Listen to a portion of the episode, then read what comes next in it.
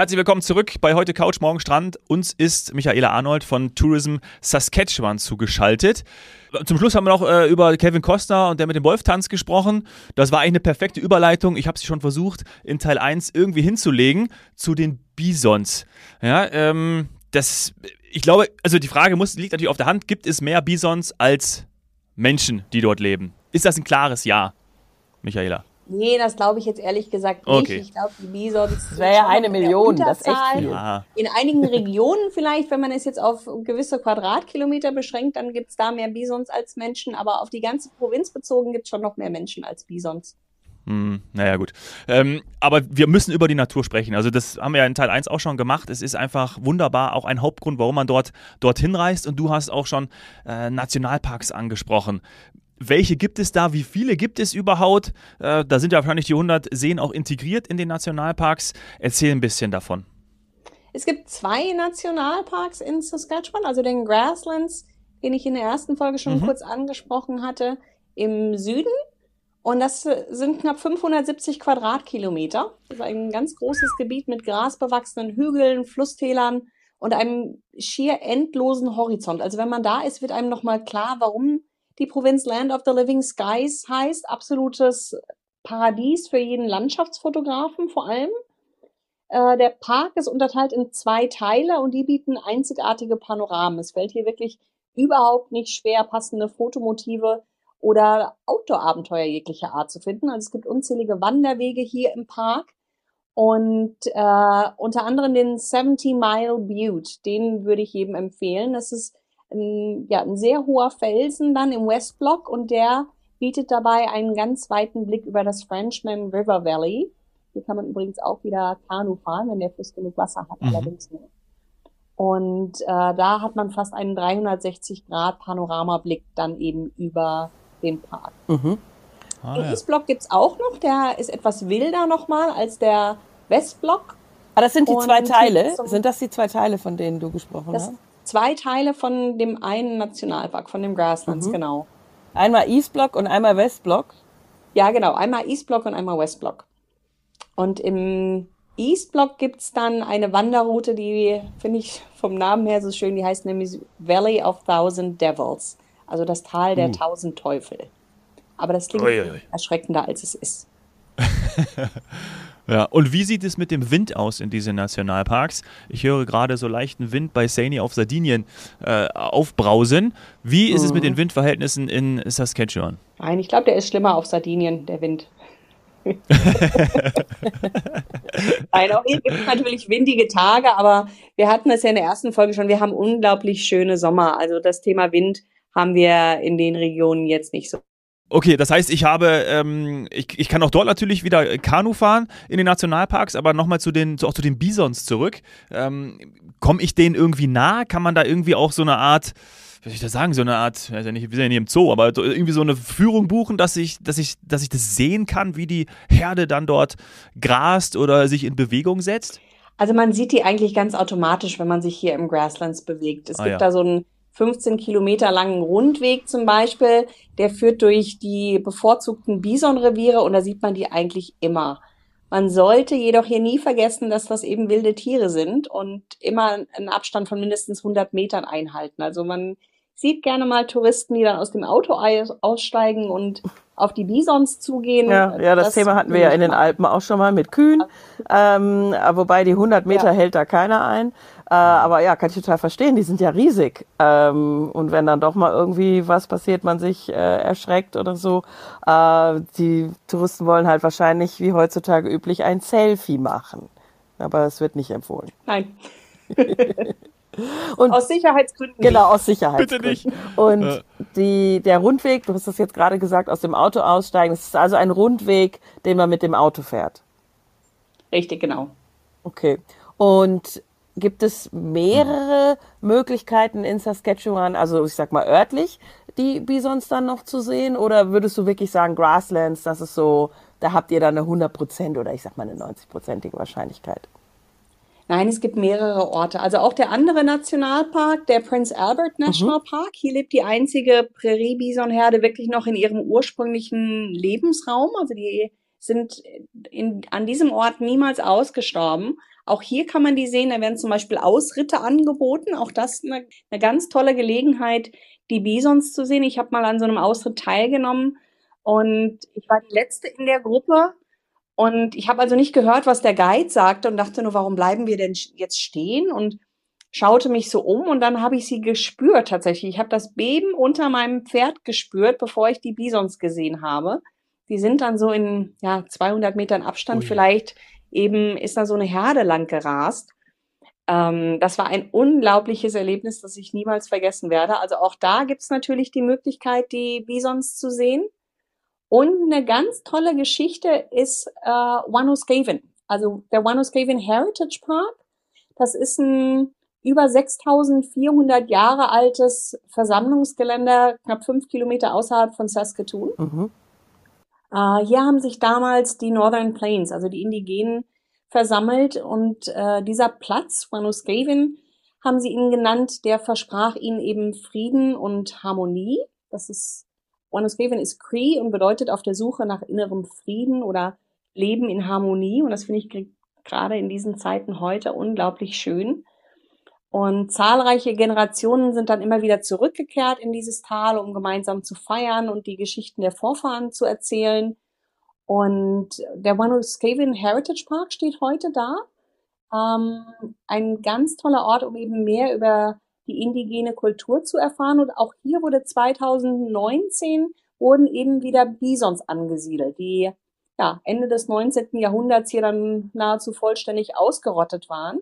Mhm. Und ganz spannend ist, dass die Bisons dann 2020, also knapp ein Jahr erst nachdem sie da waren, die haben durch das Suhlen im Sand einen Felsbrocken mit einem rund 1200 Jahre alten Petroglyphen freigelegt.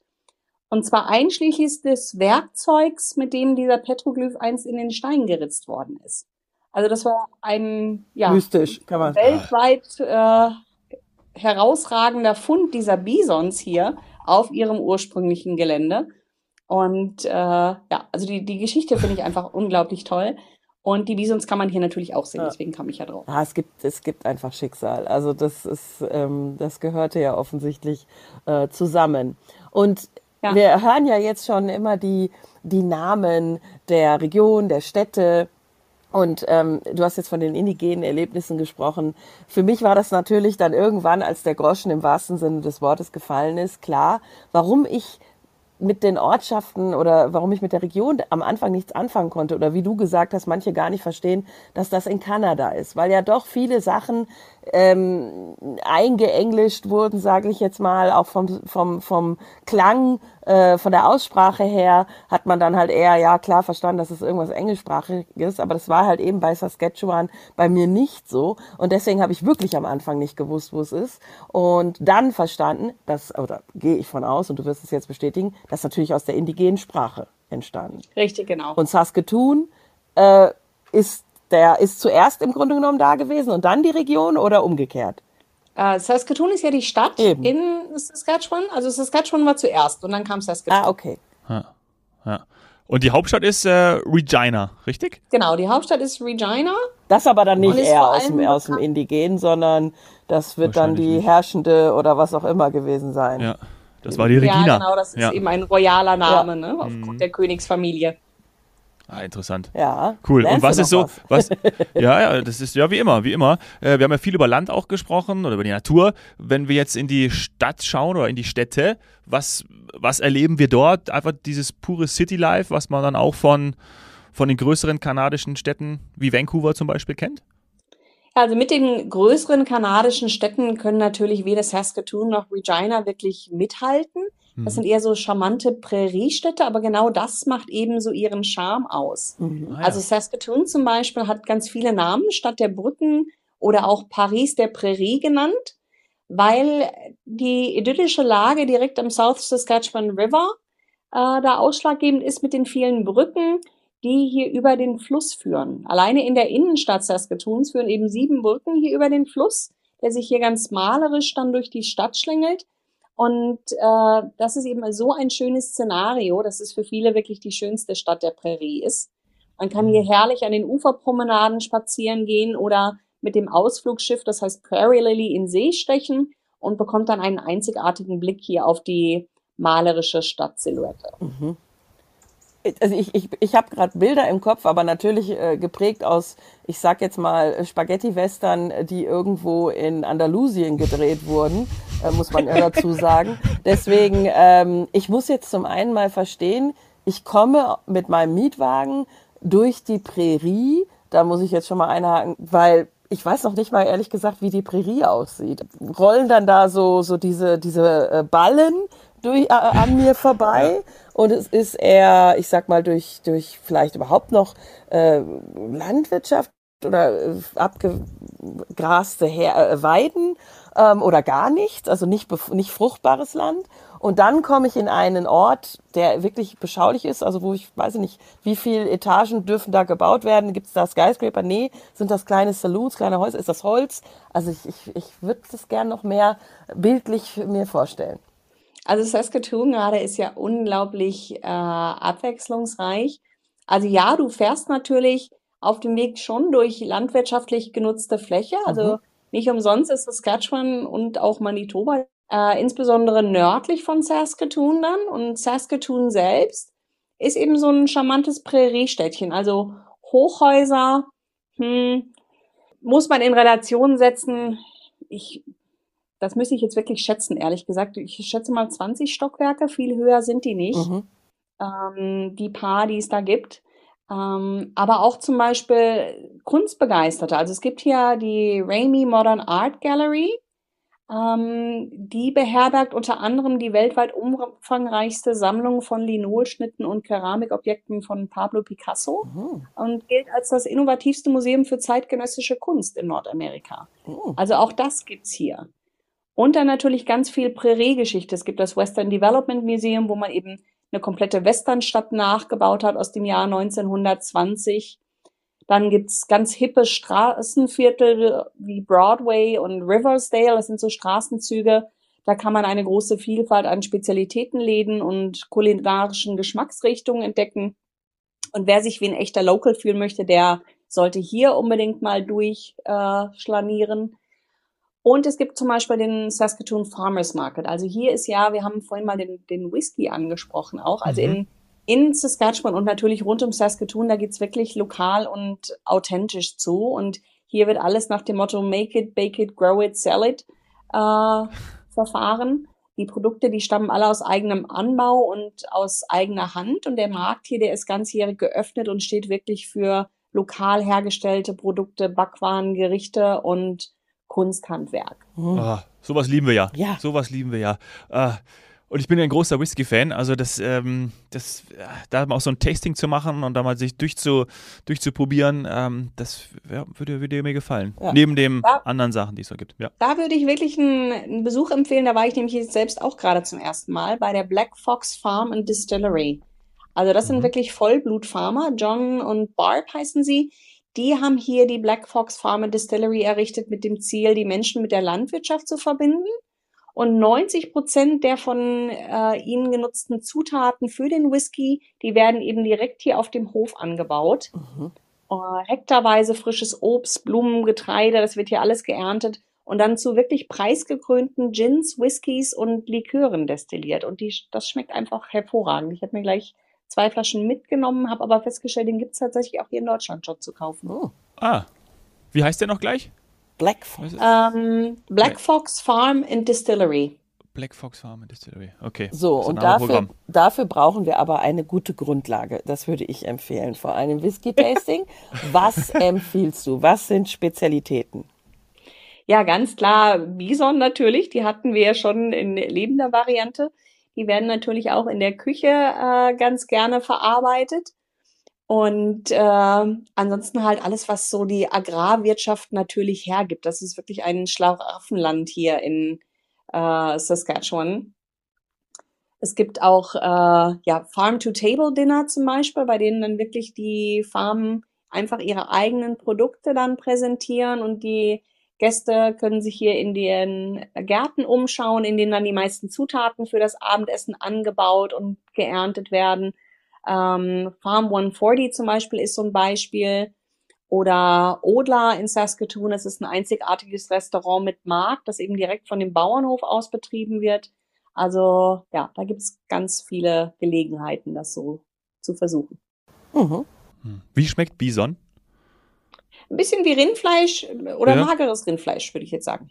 Also sehr gut. Sehr lecker. Ja. Was gibt's denn dazu? Kartoffel, äh, Fabio Taylor schon angesprochen, also Gemüse, ja, Kartoffeln. Kartoffeln, Gemüse, ja.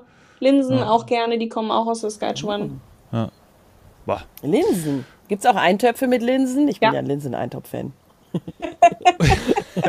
Gibt es tatsächlich auch, ja. Lentil Soup ist, äh, wird auch gerne serviert. Ja. Dann aber nicht im Sommer bei 30 Grad, sondern eher im Winter. Oder isst du auch Eintöpfe? Es gibt ja Menschen, die essen Eintöpfe auch im Sommer. Da bin ich nicht so der ich Typ. schon. Ja? Ja. Ah, okay. Ich nicht, Na gut. ich bin auch so der Herbst-Eintopf-Typ. Ja, ja, ich auch, ich auch. Ja, schön. Ah, das ist äh, toll. Also äh, großartig. Ich Regina weiß nicht, was ich sagen soll. mir also jetzt noch so ein bisschen. Das stelle ich ah, mir ja. natürlich aufgrund des Namens so ein bisschen mondäner vor. Ist sie auch. Also alleine der königliche Name natürlich, der verspricht ganz viel. Regina hat auch das Legislative Building, also das Regierungsgebäude. Ähm, und Regina ist tatsächlich eine sehr, sehr grüne Stadt. Also für beide Städte übrigens, Saskatoon und Regina, lohnt es sich, den Mietwagen einfach mal stehen zu lassen. Man kann die unglaublich gut zu Fuß erkunden. Da findet sich der Wascana Park.